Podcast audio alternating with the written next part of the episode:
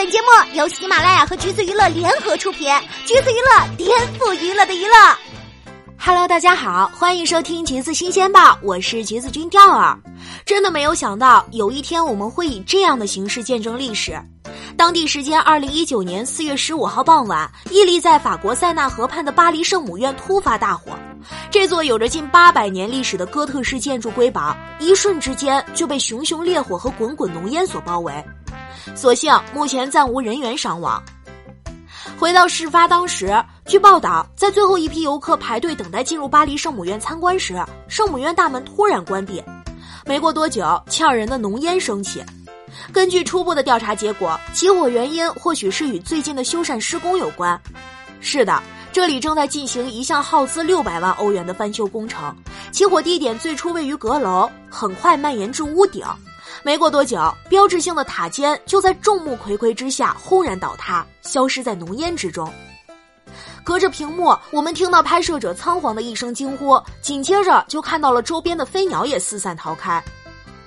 尽管不是每个人都有机会亲自来到巴黎圣母院，但我们都曾在读到雨果的《巴黎圣母院》时，幻想过钟楼怪人卡西莫多的家到底长什么样子。于是，很多人都为此扼腕：卡西莫多没有家了。巴黎圣母院究竟有多古老呢？它始建于一一六三年，竣工于一三四五年，从十四世纪就开始见证法国的兴衰。巴黎圣母院正是哥特艺术的精髓之一，而如今我们能看到最后的画面，只剩下被烧得通红、葬身火海的破碎身体。而实际上，在十八世纪法国大革命期间，巴黎圣母院也曾遭到摧残。当时教堂大部分财宝都被破坏或者掠夺，处处可见被移位的雕刻品和砍了头的塑像。唯一的大钟幸免没有被熔毁，圣母院千疮百孔。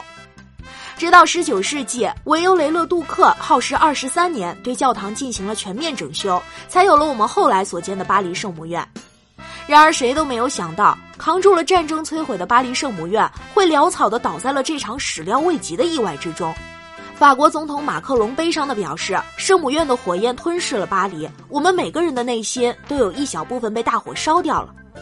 这不单单是法国的浩劫，也是整个人类文明的损失。”有人建议用飞机高空喷水的方式进行扑救，但是这种方式不仅会对圣母院的整体受力结构存在巨大的损害，还有可能伤及群众。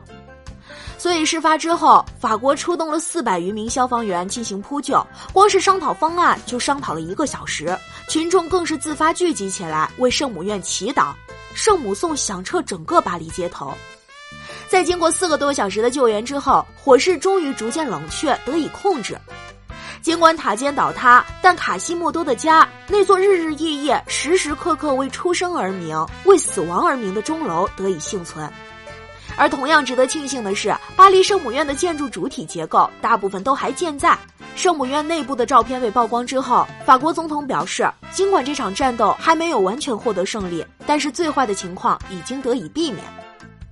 而巴黎圣母院中收藏的基督王冠和圣路易斯外衣也被消防人员救了出来。圣母院中所有的艺术品及大教堂的宝藏仍然都是完整的。一早便看到新闻提及圣母院的玫瑰花窗被烧毁，专攻文物保护的教授也表示，一旦烧毁则无法修复。我们抱着最好的希望，希望它能和其他文物一样被抢救下来。目前，法国总统承诺将重建圣母院，而法国亿万富翁、国际奢侈品集团开云董事长也愿意捐赠一亿欧元用于重建项目。也许这十年我们再也无法一睹圣母院的尊容，但是我们愿意相信，它一定可以在全力修缮过后浴火重生。今天，全世界都在为巴黎圣母院的无妄之灾感到悲伤。看到最多的一句感慨，就是电影《爱在黄昏落日时》的那句经典台词。你相信巴黎圣母院有一天会消失吗？正因出乎意料，所以才错愕，才悲伤，才惋惜。不过，巴黎烧了吗的结尾同样还有另一句话：这时已经过了午夜，另外的一天已经开始，一切都会好起来的，不是吗？所以，各位听众老爷们，去看想看的风景吧，去见想见的人吧，因为没有人知道明天和意外哪一个会先到来。